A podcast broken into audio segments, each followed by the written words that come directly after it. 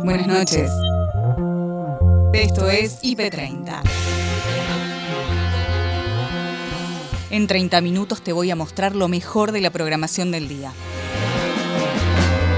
Ahí vamos. Hoy, en IP30 de viernes, todos podemos ayudar. Red Solidaria empezó la campaña Frío Cero. Y ahora lo que estamos haciendo es, estamos de lunes a domingo, distintos grupos eh, en Plaza de Mayo compartiendo unas viandas. Ya llegamos con, la comida eh, en las viandas y, poder compartirle un plato a, cada una de las personas que se acercan. Mm. Estamos agregando algo de abrigo, alguna frazada y, la verdad que de esa forma tratamos de, estar lo, lo más cerca posible. A seis años del primer grito de Ni Una Menos, una de sus fundadoras hace un balance. El logro más importante es lo que nos demostramos como movimientos de mujeres que no estábamos dispuestas a seguir calladas y a seguir sin movilizarnos eh, ante situaciones de violencia y ante situaciones de injusticia. Cannabis, revolución industrial. El gobierno presentó un proyecto que apuesta a generar 10.000 puestos de trabajo. El, el, cambio de paradigma implica esto, informarse y entender que, por ejemplo, la planta de cannabis es una medicina utilizada medicinalmente, entre otros usos, eh, milenaria. De los creadores de señales, la llegada y expedientes X, llegan las noticias insólitas de Noé y Gaby. Y creo que Noé tiene razón. Están llegando. Yo diría también, ¿por qué no aliens? ¿no? ¿Qué, te parece? Una eh, cuarta y tercera hipótesis. A mí lo que me inquieta es que ese agujero se siga agrandando, ya sin límite, y que termine en la desaparición de toda la especie humana. Puede pasar. Puede pasar, ¿eh? Que se coma todo el mundo. Todo el mundo.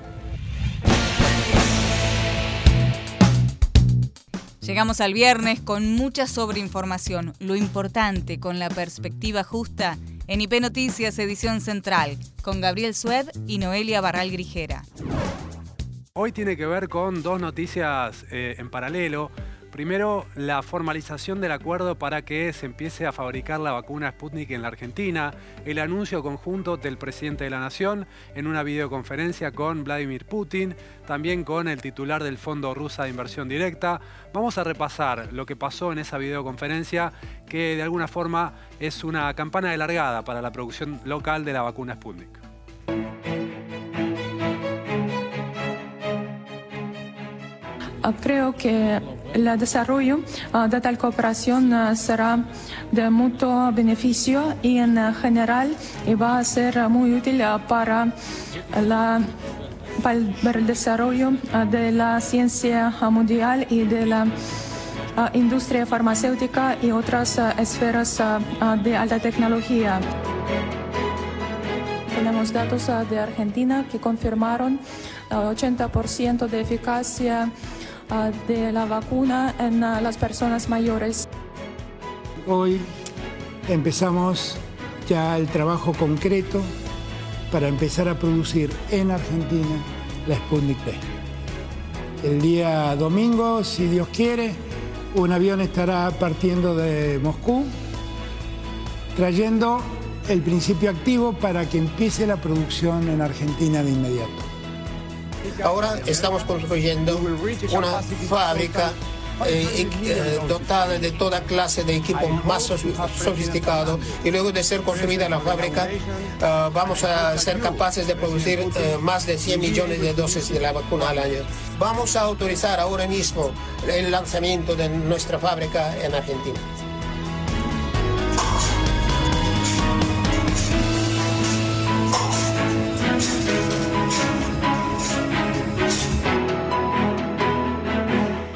Digo que vuelvo a escuchar el sonido y me vuelvo a emocionar. ¿eh? Es emocionante el momento en el que se pone en marcha la producción local de la Sputnik V. No son muchos los países en el mundo que producen vacunas. Aquí en la Argentina ya se producía el principio activo para la vacuna de AstraZeneca Oxford. Son 25 países nada más en todo el mundo los que producen vacunas contra el COVID.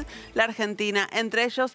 Compartimos con ustedes cuáles son esos 25 países países. Bueno, eh, en Sudamérica solamente la Argentina y Brasil. Brasil también produce Sputnik B, además de algunas de las vacunas chinas como Sinovac, por ejemplo. Tenemos ahí en América Central a Cuba, Sí. que todavía están en ensayos de fase 3, Ujú. eh, a punto de terminar, y también, por supuesto, a Estados Unidos. Por supuesto, Estados Unidos, eh, mucha, mucho peso en la producción de China. China es el gran productor mundial de vacunas contra el coronavirus, por supuesto también la Federación Rusa. En Europa aparecen algunos de los países de Europa, Alemania, Francia, Bélgica, el Reino Unido, por supuesto. India, India que es un gran actor global de la producción de vacunas, Australia, pero miren ustedes, ¿no? El mapa eh, no, no hay tantos países, de hecho solo 25. Sí, es muy elocuente de lo importante que es esto que se anunció hoy.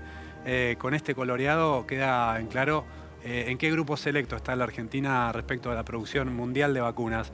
eh, o a qué grupo selecto estamos ingresando en este momento. Tarde a tarde actualiza la información con Agustina Díaz y Nacho Corral. Se empieza a preparar todo en la bombonera para conocer la palabra de Carlos Tevez, actual capitán de Boca, que va a anunciar su salida del equipo y quizás lo que pueda llegar a ser su retiro definitivo del fútbol se va a definir en instantes nada más. Estamos trabajando en vivo allí, nos vamos a la bombonera, todo dispuesto, ¿eh? decía recién nuestro compañero Pato Insúa, esta vez es institucional, está todo dispuesto allí en este salón de conferencia. Bueno, Ameal y Carlos Tevez. ¿eh? efectivamente, sentados los dos, por el momento ellos dos. Sí. Siempre disfruté jugar con esta camiseta, me llevo los mejores recuerdos y que se quede tranquila la gente que realmente con esta decisión, aunque a muchos le, le cause tristeza, eh, Carlito está, está contento y, y la verdad que doy un paso al costado para estar con mi familia y nada más, no le crean nada a nadie, que esta decisión es pura y exclusivamente mía para estar con mi vieja, para estar con mi mujer, para estar con mis hijos y para estar con mis hermanos y disfrutar de la vida. Muchas gracias. Gracias, Carlos Tevez.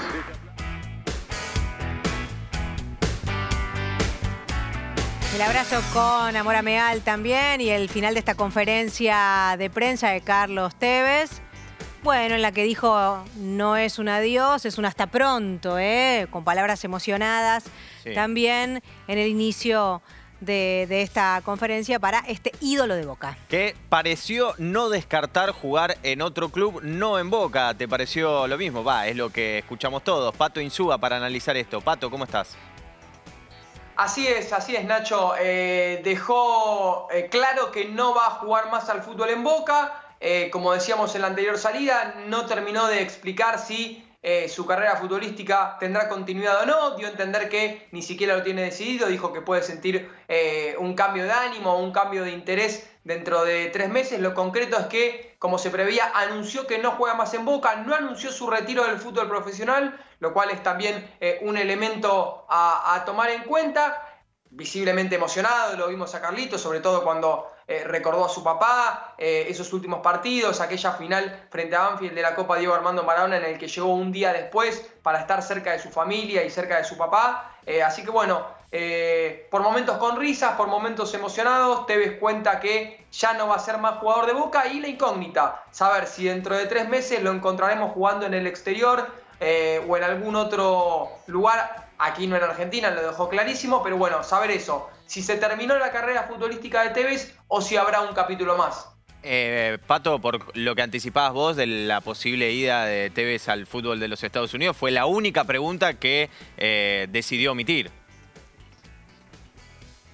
Es, así es, así es, porque se lo vinculó mucho con el Atlanta United, que es el equipo que dirige Gabriel Heinze. Él tiene una eh, relación muy especial con, con, Gabriel Heinze, de gran amistad, incluso eh, algunas inversiones en común con la familia, con la familia de. Por eso se lo vinculaba mucho con el ex técnico eh, de Vélez. Así que bueno, habrá que ver qué sucede. Ahí sí gambeteó Carlitos, ahí sí prefirió eh, no contestar, porque es el destino que aparece como más probable. Pies Lapka conversó con el director de Red Solidaria, Martín Giovio, sobre la campaña Frío Cero y cómo todos podemos ayudar.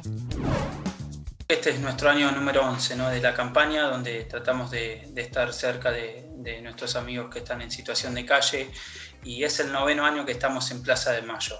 Mm. Eh, la verdad que sin pandemia quizás ahí se generaba un encuentro donde teníamos una mesa eh, digna, que nos podíamos sentar a, cenar y, iba alguien a, compartir un poco de arte, de música, había un perchero y demás. Eh, juegos para los más chicos. La verdad que, en ese momento eh, se podía hacer todo eso. Ahora, atravesando esta pandemia, nos tenemos que cuidar, nos tenemos que, proteger entre todos eh, mucho más. Y ahora lo que estamos haciendo es, estamos de lunes a domingo, distintos grupos, en Plaza de Mayo compartiendo unas viandas. Ya llegamos con, la comida en las viandas y, y poder compartirle un plato a a cada una de las personas que se acercan. Estamos agregando algo de abrigo, alguna frazada y, la verdad que de esa forma tratamos de, estar lo, más cerca posible, eh, digamos, entendiendo el distanciamiento, pero lo más cerca de, estas personas, agregando alcohol en gel, agregando barbijos, eh, tomando la temperatura a, quienes quieran. Eh, la verdad que tratamos de, que nadie se sienta solo en este momento estar, estar ahí, ¿no? Y, vos me preguntabas cómo, cómo podemos ayudar, hay muchísimas, muchísimas formas, ¿no?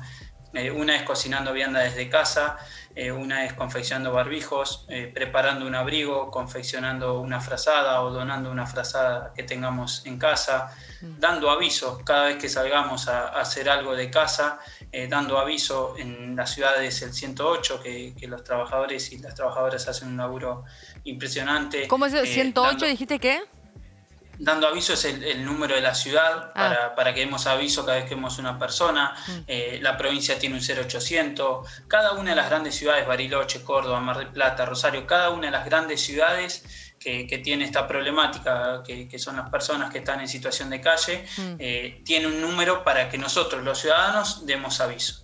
Claro. Eh, Martín, bueno, me imagino que si todo el trabajo que vienen haciendo ya hace, bueno, como vos decías, ¿no? 11 años ya, eh, digo, la campaña número 11, eh, es arduo y es muy valorable, ¿no?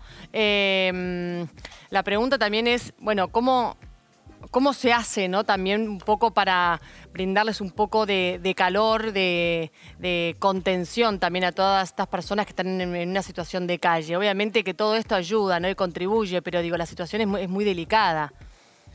Sí, sí, lo decís muy bien. Eh, nosotros en, esto que, hoy te, graficaba y, trataba de que se imaginen en, lo que es la mesa, eh, donde nosotros le llamamos una mesa digna, también entendemos que, el plato de comida eh, es, algo más, ¿no? Es muy importante, pero también es muy importante esto que vos decías, ¿no? La charla, el estar cerca, el abrazo, mirarnos, saber, eh, ellos sepan nuestros nombres, nosotros saber sus nombres, eh, que sepan que, cuentan con nosotros y eso, como bien lo decías, ¿no? Es un poco de, calor humano, si se quiere, en, este momento tan delicado que estamos atravesando, que por ahí muchas de esas personas se sienten muy solas, ¿no? Y, estar cerca, saber que, día a día hoy eh, estamos en la plaza de lunes a domingo todos los días. Delfina y Ariel hablaron con Karina Balassini, médica intensivista. Se refiere al estado de situación de Kamasuti. Nosotros en realidad estamos viendo desde hace ya más de un mes, casi dos meses, una alta ocupación de camas de terapia intensiva eh, en, todo el país. En más del tres cuarta parte de las provincias de Argentina, la ocupación es arriba del 90%. Así que esto es un número eh, muy importante, es superior al número que vimos en, la primera ola y bueno, estamos eh, muy preocupados. Hay provincias donde la ocupación supera el 95% y en algunas que llegan al 100%. Si bien todavía no hay un colapso, eh, significa que hay pacientes que se van ventilando en guardias, en coronaria y en otras salas. Eh, es una preocupación a ver cómo continúa esto.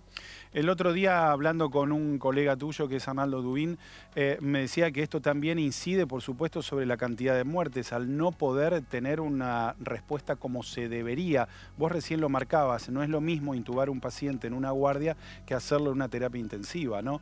Eh, ¿Qué incidencia tiene esto a la hora de los fallecimientos?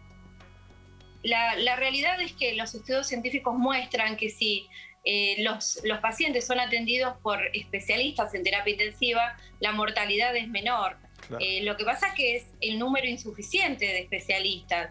Nosotros desde el año ya 2007 venimos diciendo desde la Sociedad Argentina de Terapia Intensiva que somos pocos y que se tendría que hacer algo para que este número de especialistas suban, ya sea eh, que, en realidad el Estado, las provincias, la, municipalidad, el Estado Nacional eh, vea cómo hace para que este número de especialistas suba, porque íbamos a colapsar. Nosotros como especialistas en terapia intensiva estamos colapsados, porque ya atendemos al mayor cantidad de número posible de pacientes y aparte se exceden, o sea, hay más pacientes que deberían ser atendidos por nuestra especialidad que no los podemos atender y eso significa que aumente la mortalidad. La mortalidad del coronavirus es alta, de los pacientes ventilados es el 50%. Eh, es más, obviamente que es más alta en los pacientes mayores, que no sería el caso ahora, pues estamos tratando de, con pacientes más jóvenes, pero la mortalidad sigue siendo del 50%. Preguntarte también, Karina, ¿por qué pasa en algunos casos donde escuchamos a algún conocido, alguna conocida que están internados hace ya quizás muchos días en alguna clínica, en algún hospital de la provincia de la ciudad de Buenos Aires y no pueden tener acceso al celular, a dejar que el familiar vaya, les deje una carta, poder tener un audio, alguna llamada? ¿Por qué pasan este, este tipo de cosas? En realidad ahí está, los hospitales están cerrados, eh, la atención dentro del hospital está limitada por la cantidad de, coronavirus que hay y eh, la posibilidad que se contagien los pacientes y se contagien la persona que, las personas que están esperando los familiares. Eh, si nosotros promovemos que haya contacto, nosotros promovemos las visitas, en muchas de las terapias intensivas hay visitas, quizás no puedan entrar a la habitación de los pacientes con corona, porque si no sería un alta eh, un alto contacto con el virus, pero sí los podemos dejar ver a través del vidrio. Eh, quizás no todos los días, pero los días que podamos hacerlo para la familia es muy importante. Lo mismo la, eh, la visita del último adiós, que es una visita que se le hace al paciente cuando nosotros vemos que el paciente tiene muy pocas posibilidades de sobrevivir en las próximas horas, nosotros llamamos a la familia y le decimos que por favor se acerque al hospital para que lo puedan ver y le explicamos la situación. Ingrid Beck y Ana Correa son dos de las fundadoras de Ni Una Menos. Ayer se cumplieron seis años del primer grito de basta que tomó trascendencia mundial. Si tengo que ponerle un adjetivo, yo diría que el balance es positivo en estos seis años. Me parece que avanzamos muchísimo, tenemos eh, muchísimo eh, construido a partir de Ni Una Menos falta muchísimo más. Pensemos que pasaron solo seis años, que parecen una eternidad, eh, pero seis años de cosechar una siembra que venía desde muchísimo antes y que se puso en la calle eh, por primera vez, así, con ese énfasis y con esa cantidad de gente eh, hace seis años. diría que en términos, por ejemplo, de la política, se avanzó muchísimo. Tenemos leyes modelo como la ley de paridad, como la ley Micaela, bueno, como la legalización, ¿no? como la interrupción voluntaria del embarazo. Eh, hay algunas mujeres más en espacios de decisión, eh, pero todavía seguimos contando la misma cantidad de víctimas de femicidios que hace seis años. Eh, seguimos, digamos, la brecha, la brecha entre salarial se, está cada vez más ancha eh, tenemos todavía eh, el pendiente del reconocimiento de las tareas de cuidado, tenemos todavía a las, a las mujeres jóvenes eh, cada vez bajo, cada vez más bajo la línea de pobreza, ¿no? Las, más pobres son las mujeres más jóvenes en la Argentina. Así que tenemos mucho en el haber y mucho en el debe también. Ese, ese podría ser mi balance sintéticamente. ¿El tuyo, Ana?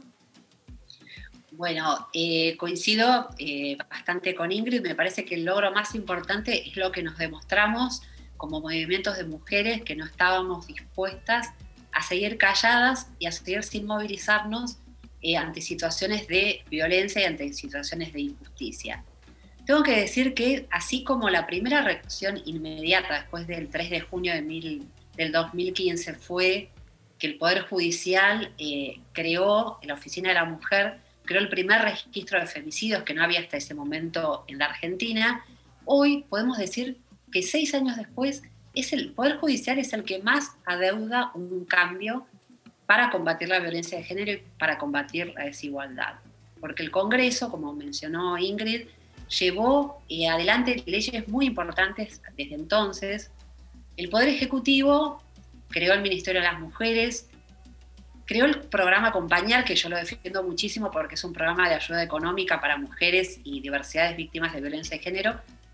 Le falta un montón, le falta un montón porque en, la mesa chica de la política y en la discusión de las políticas económicas, productivas, educativas, faltan las mujeres, o sea, eso falta, pero hubo un gesto importante que fue la creación del Ministerio de las Mujeres. Y hoy la justicia está en deuda. O sea, eh, necesitamos, eh, como la deuda más inmediata es que reaccione el Poder Judicial, además de esto, de que todas las políticas que tengan que ver con cambios eh, en la gestión, hay que incluir a las mujeres. En Redacción IP, Andrés, Leandro y Patricia explicaron en qué consiste el proyecto que envió el gobierno al Congreso en relación al uso industrial del cannabis. Luis Osler, director jurídico de THC, nos ilustra un poco más. Los números son bastante impactantes. Si vos lo comparás con otras actividades, eh, teniendo en cuenta la sofisticación que tienen algunas actividades técnicas, acá hay un potencial grande. ¿Vos lo ves igual, digamos, eh, tenés los mismos datos, manejás esos mismos números? Sí, sí, sí, por supuesto. Y es algo que nosotros, por lo menos los que venimos trabajando en esto, lo vemos desde hace mucho, lo vemos reflejado en el mundo.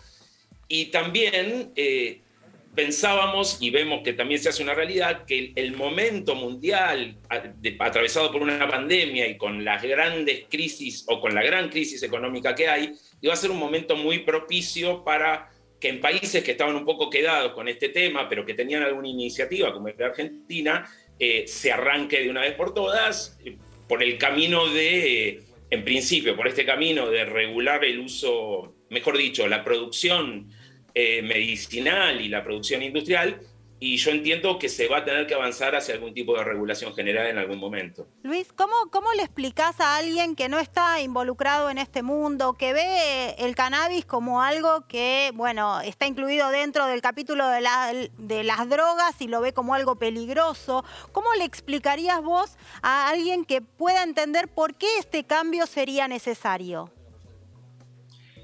Mirá, lo primero y fundamental es informar. ¿eh? Cuando ya hace 17 años tuvimos esa loca idea de hacer una revista que pensábamos que no iba a pasar dos o tres números, la idea fue esa. O sea, nosotros entendemos que para que alguien pueda elegir libremente debe tener un acceso a la información y lo que hicieron 100 años de prohibición fue crear mitos, prejuicios y desinformar.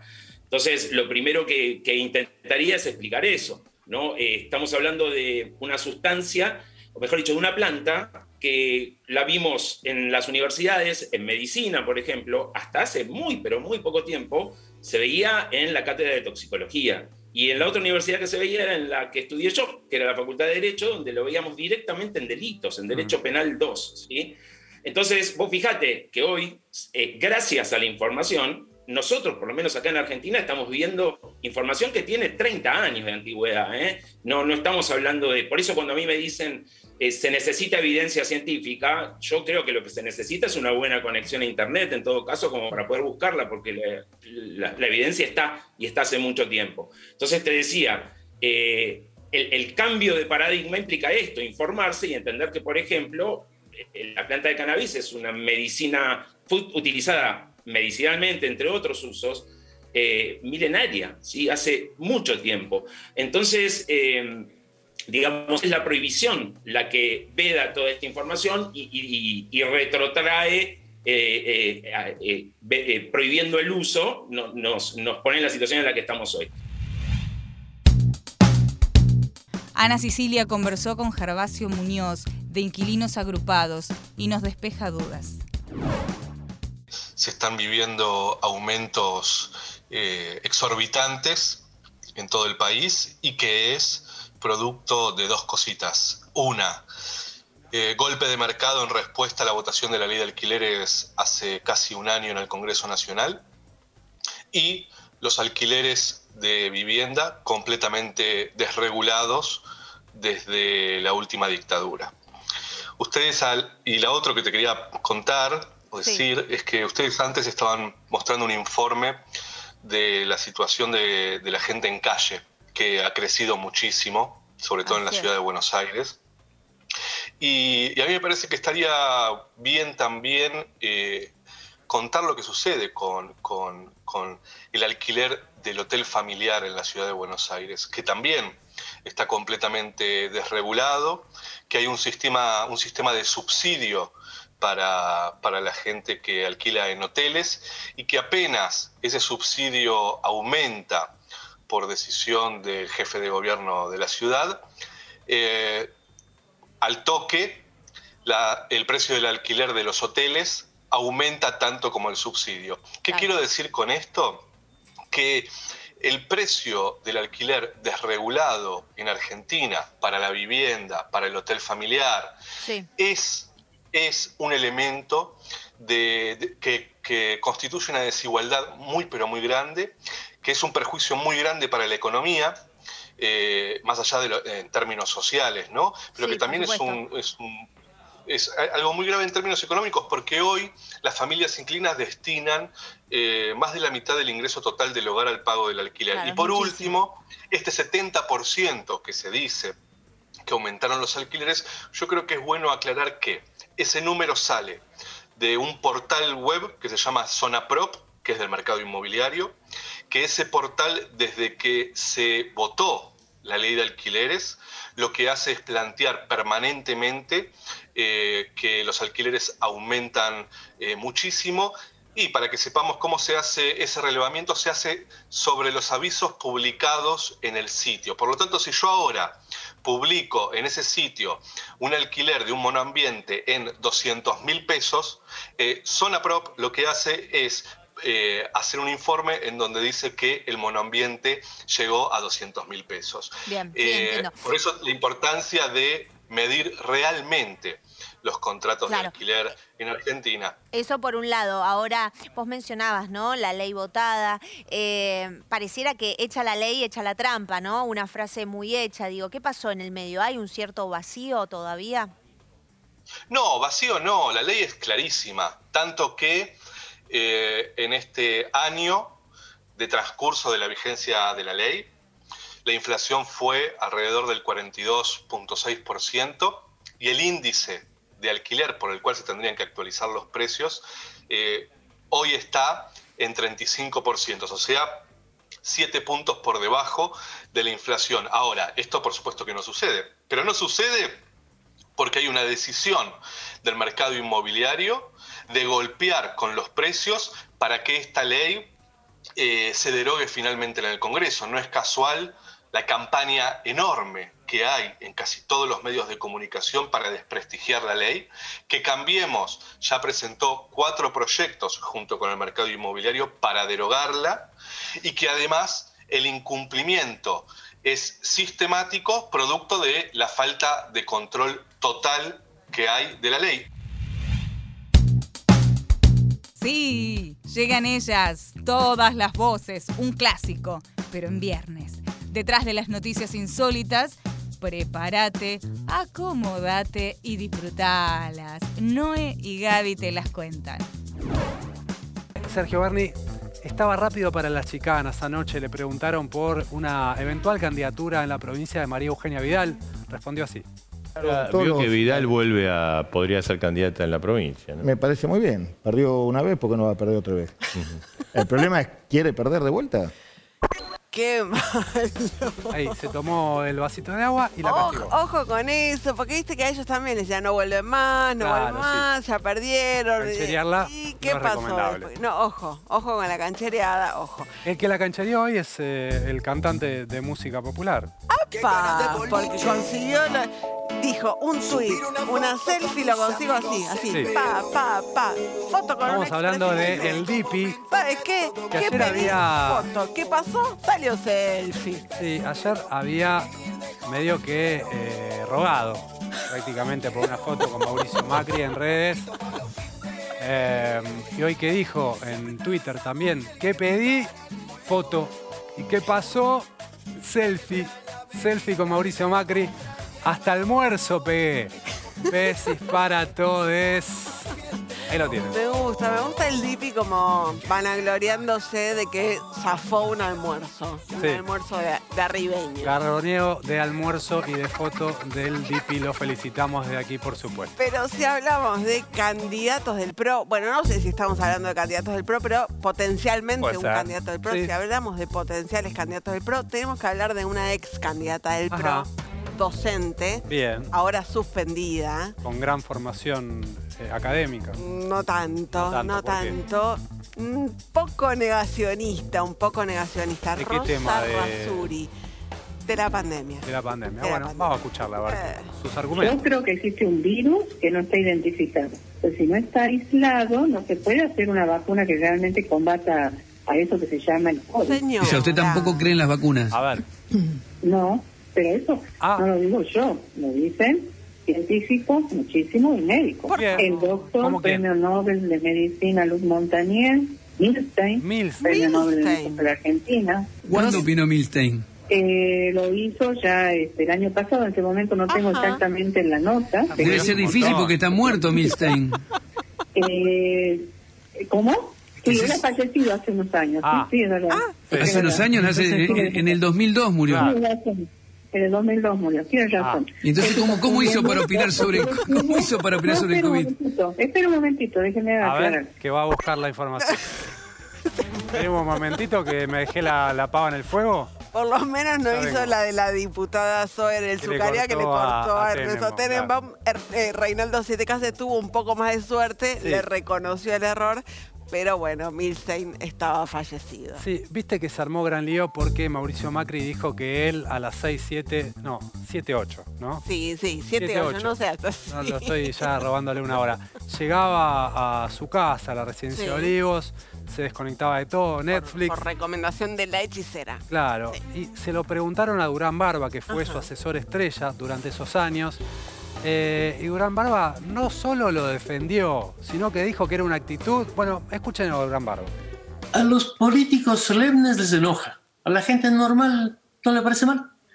No solamente era él. Casi todos los funcionarios del gobierno de Macri eran así. Pero mirá, los enlodó, los embarró a todos. Cayeron todos en la misma bolsa. Y hasta acá llegamos por hoy. Acordate que podés ver las notas completas en nuestro sitio www.ip.digital y en nuestro canal de YouTube, búscanos como IP Noticias y suscríbete. Hasta la próxima. Buenas noches.